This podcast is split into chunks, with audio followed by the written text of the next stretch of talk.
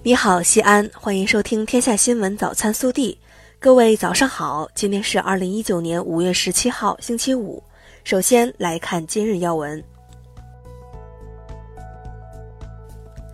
第六次全国自强模范暨助残先进表彰大会十六号在京举行。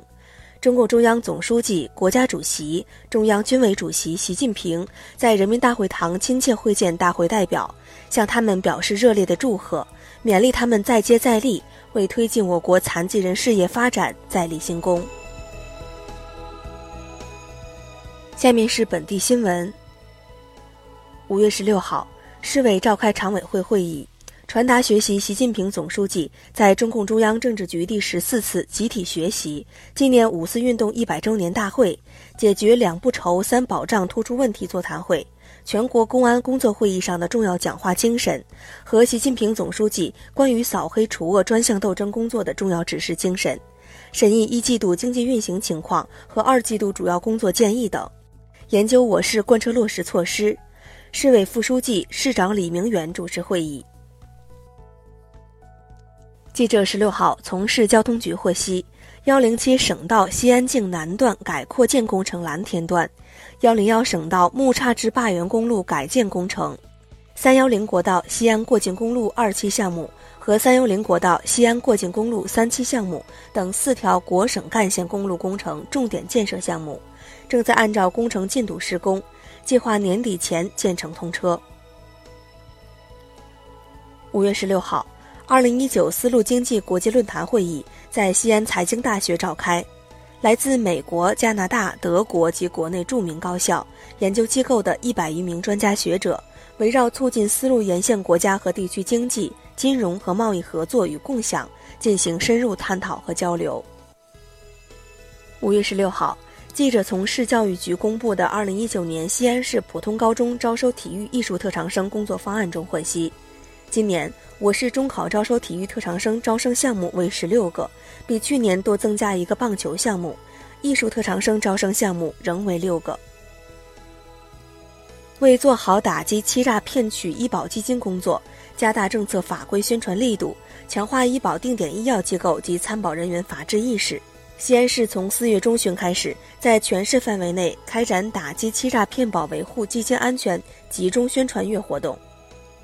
五月十六号，西安市残疾人劳动就业服务中心联合陕西省城市经济学校，举办了西安市残疾人就业培训暨第三届残疾人校园招聘洽谈会。此次招聘洽谈会，九十余家单位为残疾人士提供了一千一百二十三个岗位。五月十六号。西安中院依法将在西安曲江六号小区入户抢劫杀害五名被害人的罪犯刘晨鹏验明正身，押赴刑场执行死刑。五月十八号是国际博物馆日，十六号记者从市文物局获悉，当天全市共有一百零五个博物馆将减免门票。五月开始。陕西省卫健委等部门开展卫生健康行业乱象专项整治行动，重点任务包括打击医闹、骗保、整治医托、微腐败等九项。其中，医务人员帮亲戚朋友协调挂号、安排病床，被认定为微腐败行为，将被查处。下面是国内新闻。针对美方称期待近期来华继续进行经贸磋商。外交部发言人陆康十六号表示，中方一直认为通过对话解决问题才是正道，但在谈判磋商中必须讲原则、守信用。根据国务院办公厅通知，二零一九年端午节放假安排为六月七号星期五放假调休，与周末六月八号、九号连休，共三天假期，而且今年的端午节假期第一天正好和高考时间一致。五月十六号，中国地质调查局所属的广州海洋地质调查局海洋六号船完成航次任务，返抵广州海洋地质专用码头。这是中国地质调查组织实施的一次大规模深海探测共享航次。交通运输部运输服务司副司长蔡团结十六号介绍，《交通运输新业态用户资金管理办法（试行）》规定。共享汽车、共享单车押金最长退款周期分别不超过十五个工作日、两个工作日，运营企业不得拒绝拖延退还用户押金。据国家移民管理局十六号消息，十月起，港澳居民华侨凭出入境证件，可享受三十余项公共民生服务便利，其中包括办理就医挂号、购买保险等民生服务事项，办理银行、证券、手机开户和及时注册、开通网络支付等金融理财事项。国家卫健委日前发布的数据显示，二零一八年全国儿童青少年总体近视率为百分之五十三点六，高中生为百分之八十一。中消协报告显示，青少年初次接触电子设备和网络游戏均呈现低龄化趋势，青少年视力状况存在隐忧。中央气象台十六号六时继续发布暴雨预报，十六号至十七号，江南、华南、贵州和重庆等地有中到大雨。局地有暴雨，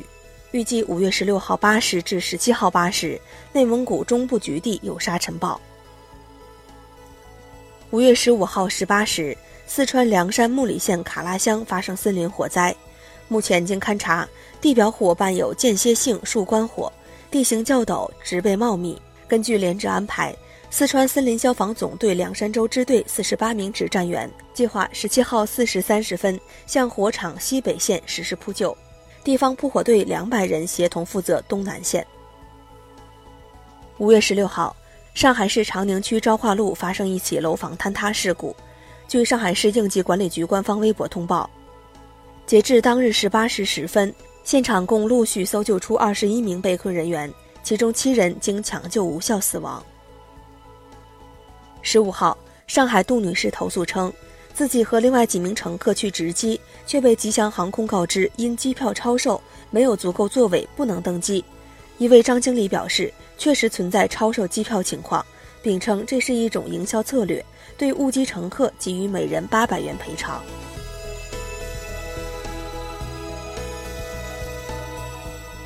下面是暖新闻：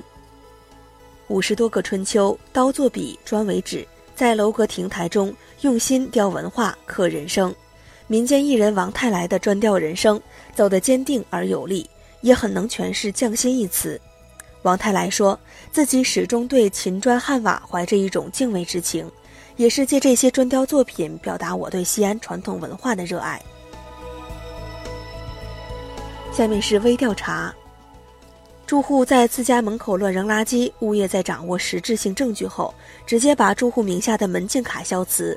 住户想恢复门禁卡功能，得先去城管部门接受处罚。从四月至今，杭州市江干区一小区已先后有八名住户为自己乱扔垃圾等不当行为买单。这事儿你咋看？更多精彩内容，请持续锁定我们的官方微信。我们明天不见不散。